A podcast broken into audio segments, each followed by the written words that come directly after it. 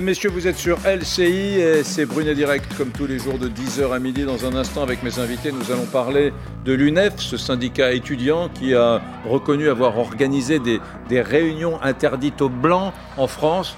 Nous serons rejoints d'ailleurs par Julien Audoul du Rassemblement national et par Thomas Lecor, président de ce syndicat, l'UNEF, UNEF Sciences Po Paris. Mais tout de suite, avant d'entrer dans le vif du sujet, je voulais soumettre à mes, invités Émilie Zapalski, la communicante politique, et, et Guillaume Perrault, rédacteur en chef au Figaro Vox, cette information. Euh, à Paris, le musée Carnavalet a décidé d'arrêter de mettre en avant la numérotation antique, c'est-à-dire les chiffres romains. Et d'ailleurs, je l'ai découvert au Louvre, au musée du Louvre. C'est le cas depuis 4 ans, mais aussi euh, au British Museum à Londres, euh, le fameux musée britannique. On arrête euh, les chiffres romains. Quoi. C'est, quoi c'est, trop compliqué, Milly Zapalski C'est vrai que c'est une étape un peu particulière. C'est comme si on avait une partie de notre histoire qui, qui, qui était retirée quand on nous retire les chiffres romains. C'est Ouais. ça. Euh, mais moi, au fond, si, si vous voulez vraiment ma pensée, je pense qu'on peut évoluer, y compris sur la langue française, y compris sur les programmes scolaires. Je pense qu'on est capable d'évoluer sans oublier les classiques, sans oublier notre langue, sans oublier tout ça. Mais on voit bien que les réseaux sociaux nous poussent à évoluer, que Mais notre vous, façon voulez dire que quand on écrit le, le 15 de France pour l'équipe de rugby avec euh, le 15 en Ouais, choque romains, pas. vous, le supprimer, mettre un 1 et un 5, pour vous, c'est une évolution. Alors graphiquement, puisque moi je suis dans la communication, ça va peut-être euh, être un petit peu dommage, parce qu'en effet, le- le- les chiffres romains vont être beaucoup plus graphiques et on va pouvoir jouer avec, mais dans le fond, donc ça sur l'aspect euh, de l'image, je vais dire oui, mais sur le fond, ça me choque pas tellement, je pense qu'on peut évoluer, et je prendrai juste un exemple, moi j'ai souffert terriblement dans ma scolarité de, de n'étudier que les classiques. On parlait de Stendhal tout à l'heure, on a, voilà, on a le droit à tous les classiques qui sont parfois difficiles d'aborder à 12-13 ans. Pourquoi pas avoir plus d'auteurs, par exemple, contemporains Imaginez faire rentrer dans le collège ou dans le lycée des auteurs contemporains. Moi, je pense que ça serait Dites- une évolution euh, qui serait plutôt positive. Guillaume Perrault, la presse italienne est folle de rage. Le Corriere della Sera, principal quotidien de la péninsule, a, a titré Louis XIV aujourd'hui, ce matin. Louis XIV avec le 14, le 1 et le 4. Façon de dire, euh, il récuse, il réfute notre Ah, écriture romaine, no- no- notre belle écriture romaine. On ne s'en rend pas compte en France, mais ce qui se passe chez nous est très regardé avec beaucoup d'intérêt en Italie. Tout ce qui, l'actualité politique, culturelle française donne lieu à beaucoup d'articles dans la presse italienne et très, il y a encore beaucoup, Dieu merci, beaucoup d'Italiens qui parlent français aussi dans, dans les élites. Donc vous imaginez, ils ont l'impression qu'on se renie, non seulement qu'on, qu'on les renie eux, mais qu'on se renie nous aussi, et c'est d'ailleurs ce que je pense. C'est ce que je pense. Je serai plus sévère que vous, madame. C'est-à-dire que euh, avec ce discours de, il faut on peut s'adapter, on peut être souple, on peut être ouvert, on peut lâcher sur tout et n'importe quoi. Aussi. euh, euh, Mais c'est quoi l'objectif? Il y, a- il y a plusieurs choses. c'est être compris des gens comme si euh, on ne comprenait plus le- les chiffres Bah, romains. Voilà, c'est un peu ceux qui vous disent, euh, c'est le même raisonnement est tenu par les gens qui vous disent l'orthographe est trop compliqué, simplifions-le pour euh, que euh, l'accès à la langue française soit euh, égal, puisque c'est gros mot, pour tous. Ça a commencé avec la numérotation des facs.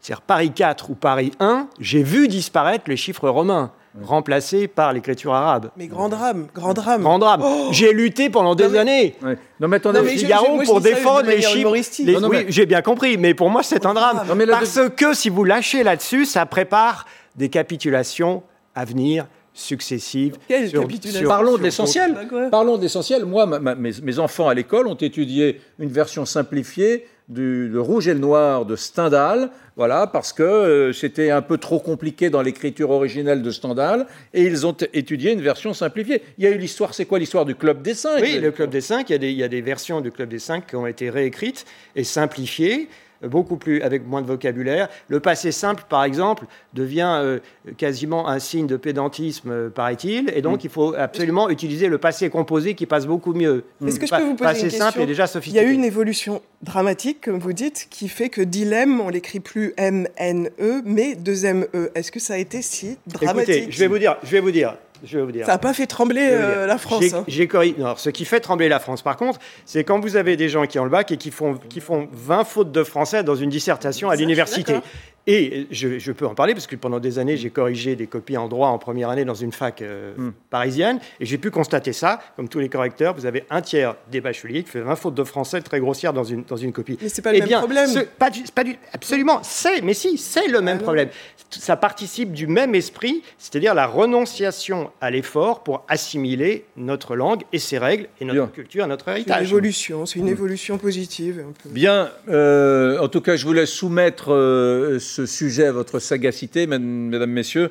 Et je voudrais maintenant qu'on tourne la page de, ce qu'a entrepris le musée Carnavalet, la suppression des chiffres romains. On rigolera bien quand on verra le 15 de France à gagner contre l'Angleterre avec le chiffre 1 et le chiffre 5.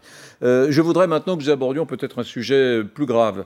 Euh, la présidente de l'UNEF, qui s'appelle Mélanie Luce, a admis que des réunions en non-mixité, ça s'appelle en non-mixité, excluant donc les Français blancs, euh, ont été organisées par ce syndicat étudiant, mesdames, messieurs, qui existe depuis des décennies et des décennies, euh, l'UNEF. Écoutez, Mélanie Luce, interviewée sur la radio Europe la question, c'est pas est-ce qu'il y a des réunions qui peuvent s'organiser. Les réunions qui s'organisent dans l'UNEF en non-mixité, eh ben, effectivement, il y, en, a, en non-mixité femmes, par exemple. Et on organise aussi des réunions pour permettre aux personnes qui sont effectivement touchées par le racisme de pouvoir exprimer ce qu'elles subissent. Ça ne veut pas dire que c'est des réunions dans lesquelles on prendrait des décisions. Il n'y a aucune décision qui est prise en non-mixité dans l'UNEF. Dans l'UNEF, on considère que la lutte contre le racisme, elle doit se faire avec, d'un côté, mhm. avec à la fois les personnes blanches et les personnes non blanches. Donc, on doit la faire il y a des réunions où les, où les euh, non blancs ne sont pas admis et les blancs ne sont pas admis, c'est ça? Mais je, enfin, mais oui ou non? Ça, a, déjà été, ça a déjà été expliqué. Donc, euh, mais est-ce que ça existe? Mais je viens de vous expliquer que ça existe. Ça existe, c'est comme le truc extraordinaire. Je, sais que nous sommes rejoints par Julien Audoul du Rassemblement national, président du groupe RN au Conseil régional de Bourgogne-Franche-Comté et membre du bureau euh, du RN. On le savait. Hein. Bonjour Eric Bonnet. Bonjour, merci d'être avec nous. C'est une information que nous avions. Ces réunions se tiennent depuis euh, plusieurs mois, voire même plusieurs années. Mais quand la patronne d'une organisation syndicale étudiante dit dans une interview, oui, ça existe, il y a des réunions non mixité ou euh, interdites aux blancs, ça fait drôle quand même. Hein. Je ne sais pas ce que vous en pensez, Julien Audoul. Oui, mais il n'y a pas vraiment de, surprise, vous l'avez dit, Eric Brunet. Le scandale, c'est pas la déclaration de la présidente de l'UNEF. Tout le monde sait aujourd'hui ce qu'est l'UNEF. C'est une officine qui patauge dans l'islamo-gauchisme depuis euh, des années, euh, qui fait la promotion du voile islamique, jusqu'au fatwa lancé contre les deux professeurs à l'IEP euh, de Grenoble. Donc tout le monde sait ce qu'est l'UNEF. Le scandale, c'est le silence assourdissant du gouvernement face à une organisation qui revendique son racisme. Comment le gouvernement aujourd'hui peut tolérer qu'un syndicat étudiant assume son caractère raciste, c'est-à-dire exclut des étudiants aujourd'hui de réunion en fonction de la couleur de leur peau? Mmh. C'est véritablement là le, problème. Le scandale, c'est aussi le silence assourdissant d'SOS Racisme, de la LICRA, du MRAP. On a aujourd'hui des associations euh, qui se revendiquent comme antiracistes, qui légitiment une forme de racisme. C'est quand même problématique. Mmh. Imaginez Imaginez un seul instant que demain, vous ayez un syndicat étudiant qui exclut des personnes euh, de couleur noire ou des personnes d'origine maghrébine. Mais heureusement, ce syndicat nauséabond serait dissous dans l'heure. Mm. Et là, on constate qu'il y a une forme finalement euh, de renoncement, il y a une forme de tolérance avec des pratiques qui sont tout simplement anti-républicaine. Parce que exclure des personnes en fonction de la couleur de leur peau, exclure des personnes en fonction de leur sexe, ou euh, euh, jeter des fatwas et l'anathème sur des personnes qui n'ont pas la même opinion que nous, évidemment que c'est anti-républicain, antidémocratique, et c'est extrêmement grave. Donc le, vrai sujet, c'est l'absence de réponse du gouvernement, et c'est pas forcément la déclaration sans surprise de la présidente de l'UNEF qui confirme une idéologie racialiste, raciste, islamo-gauchiste que l'on connaît depuis longtemps. cela dit, Eric euh, Ciotti a, tweeté, euh, c'est intéressant, hein, l'UNEF organise des réunions interdites aux Blancs, ce syndicat se sépare de la République, la question de sa dissolution se pose clairement, et il adresse son tweet à Gérald Darmanin, Euh, Émilie Zapalski. J'ai une question pour vous, euh, Julien Audoul, parce que euh, c'est pas du tout pour minimiser cette question des réunions anti-blanc. C'est plus pour dire un peu une balle partout très mauvaise, anti-blanc, anti-voile. Parce que je me souviens de quelqu'un qui, là vous parlez de, de gestes anti-républicains, anti-démocratiques. Je me souviens de quelqu'un au sein d'un hémicycle de conseil régional où le voile est tout à fait permis quand on n'a pas des fonctions politiques ou quoi, et qui a été fortement critiqué, une femme qui accompagnait ses enfants. C'était Julien Audoul. Voilà, c'était vous, Julien Julien Audoul, et qui a ouvertement, devant tout le monde, euh, d'une manière très humiliante pour cette dame, les enfants, je crois qu'il y avait son enfant également, l'a pointé du doigt en disant elle n'a pas le droit, ce qui n'est pas vrai d'ailleurs, elle avait le droit de mettre le voile. Et là, ouvertement, euh, c'était du anti-voile, c'était du anti-républicain. Je suis désolée, pour moi, c'est le même niveau. On écoute Blanquer, il est, paraît-il, en train de parler de ce sujet. Là, on l'écoute. Euh, que sous prétexte de faire des, des, réunions sur la discrimination ou sur je ne sais quel thème, on distingue les gens par la couleur de leur peau.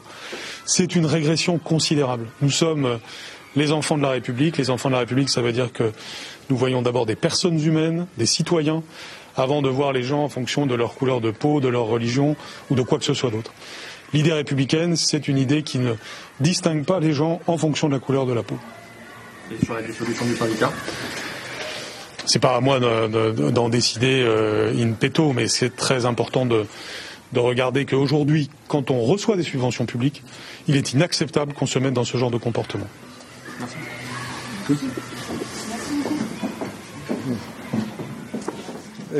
Très étonnant, si j'ai pris la liberté d'interrompre tout le monde, c'est parce que le ministre de l'Éducation nationale est précisément en ce moment même en train de visiter une école dans le 5e arrondissement de Paris pour un tout autre sujet. Et euh, un autre journaliste d'LCI venait de lui poser cette question.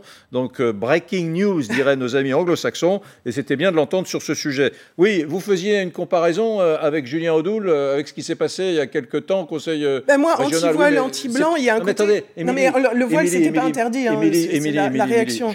mais c'est pas du tout pour minimiser les pratiques de l'UNEF. J'espère. Bah, bien sûr. On est sur un syndicat étudiant qui est inscrit dans la tradition syndicale euh, du monde estudiantin depuis des décennies, qui décrète qu'il va faire des, réunions interdites aux blancs en France. C'est au moins c'est de la gîte-prod, de la, de la provocation, ou alors si c'est vraiment s'il y a vraiment du fond derrière. Si on pense que vraiment c'est ça, ça s'appelle, c'est du, du, racisme, pardon, euh, pur, et dur, Émilie. Vous pouvez pas le nier quand même. Non, je pense que c'est, en effet, c'est des, des, pratiques, euh, mais euh, quand on parle, c'est vrai que quand la personne de l'UNEF l'expliquait, la présidente, c'est des réunions pour essayer de réfléchir. Il y a, y a, y a des instances où il y a que, que, des hommes, pas de femmes. Enfin, en fait, ce que je veux dire, c'est que on peut pas. Là, on va vite en conclusion en disant c'est anti-blanc, raciste. Est-ce qu'on ne hmm. peut pas creuser et voir non, mais réellement... Vous dites anti-hommes, anti-femmes. Il n'y a pas d'organisation syndicale en 2020 ou en 2021 qui dit nous allons faire une, une réunion interdite aux femmes. Nous allons faire une réunion interdite aux hommes. Il y a, nous allons faire une interdite aux gens qui font moins d'un mètre soixante. Ça n'existe pas. Voilà, je suis désolé, ça n'existe pas. Euh, je, voudrais tendre le micro à, Guillaume Perrault parce que je ne sais pas si vous êtes aussi révolté que moi, mais euh, c'est quand même quelque chose d'assez singulier hein, et qui, qui, qui est une forme de c'est la société américaine qui, transpire chez nous. Hein. Des réunions en non-mixité. Voilà comment s'appelle ce, néo-racisme. Des réunions en non-mixité. Je suis effaré, mais pas surpris. J'ai été aux États-Unis dans une université américaine de l'État de New York il y a deux ans. Là-bas, ces pratiques sont euh, tenues pour euh, banales. Hmm. quotidiennes. Il y a, des, il y a des, aussi, par exemple, des pièces qu'ils appellent des safe space, où les minorités présumées euh, se regroupent pour être à l'abri de ce qui prétendent être des micro-agressions, parfois inconscientes, que la majorité blanche leur inflige, hmm. et parfois inconscientes. Donc c'est ça qui est dramatique, c'est que, en fait, tout ça est une idéologie qui est née sur les campus américains, qui est en train de traverser l'Atlantique depuis plusieurs années et qui se, et qui se développe et qui est, est même tenue pour naturelle par une partie des dirigeants syndicaux de la nouvelle génération. Euh, ça montre aussi ce qu'est en train de devenir la gauche française, hein, entre parenthèses, parce que l'UNEF, c'est toujours été une pépinière des cadres des partis de gauche, de tous les partis de gauche, PS, PC, Mélenchon, mm. depuis des décennies. Ça forme des gens qui sont des apparatchiks, des mm. gens qui, n'ont jamais travaillé et pour qui le syndicalisme, qui passe du militantisme syndical à, l'action politique et qui sont collaborateurs parlementaires ou mm. élus directs. Traditionnellement, le patron de, de l'UNEF devenait député socialiste en général. Hein. Voilà, voilà. Cambadélis étant un exemple parfait fait de ce mm. cursus honorum. Donc c'est pas indifférent. On ne peut pas prendre ça à la rigolade. Mm. Ce n'est pas anecdotique. C'est l'indice d'une mutation profonde de ce qui est en train de devenir la gauche mm. française qui s'américanise.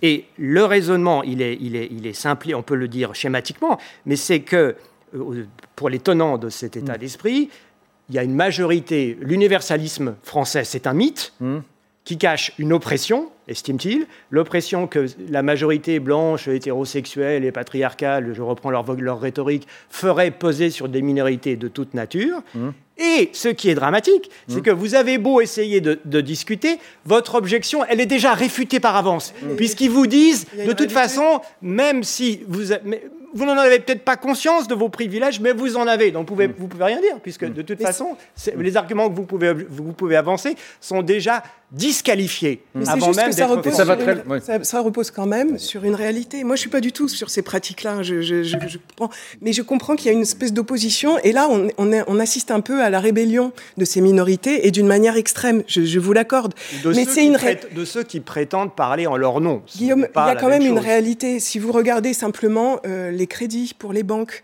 euh, les logements, quand vous êtes arabe, quand vous êtes noir, c'est beaucoup plus compliqué. Et ça, c'est juste une réalité française. C'est pas le blanc qui veut faire vivre ça particulièrement. C'est juste une réalité qui se passe actuellement. Que la manière de l'exprimer soit complètement extrême et aille jusqu'à ce type de réunion euh, anti-blanc où on interdit aux blancs, c'est inacceptable, mais ça révèle quand même une réalité qu'on a du mal à voir.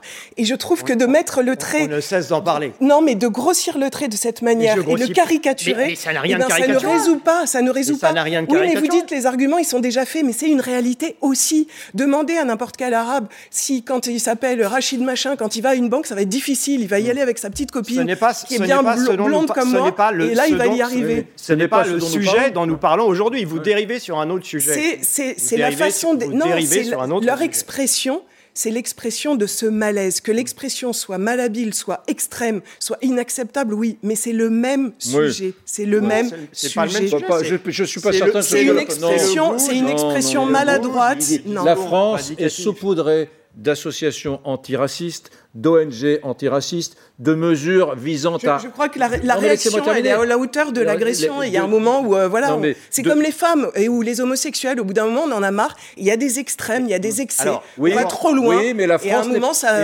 la France n'est pas les États-Unis. Dans les années 60, Miles Davis est venu s'installer à Paris, où il a une relation amoureuse avec une, femme blanche qui s'appelait Gréco, pendant que les autres interdisaient les Noirs dans les universités du sud des euh, États-Unis. C'est très différent. Les ghettos en banlieue, on en parle un peu aussi. Que on n'a pas envie. Les, écoles publiques, on n'a pas envie de se mélanger avec les Arabes. Les ghettos en banlieue, les ghettos. Quand les Italiens sont arrivés en 1900, il y a eu des manifs anti-italiens en 1900. Ils n'étaient pas dans le 7e arrondissement de Paris à l'école militaire. Ils étaient dans des ghettos autour de Montpellier, autour de Marseille. et tous les gens qui ont été dans, une opposition tous les gens qui ont été dans des flux migratoires tous les gens qui ont, qui ont, été dans un flux migratoire ont connu, avant de connaître les quartiers chics des villes, ont connu les banlieues. C'est la réalité de la chose urbaine. C'est comme ça. C'est peut-être pas très idéal. il faut peut-être revoir notre pour autant, mode Pour autant, faut-il, pour autant, faut-il qu'il y ait des, en France des, des, réunions interdites aux blancs? Euh, Julien Audoul, euh, je, je vous ai oublié pendant quelques instants. Vous souhaitiez rebondir.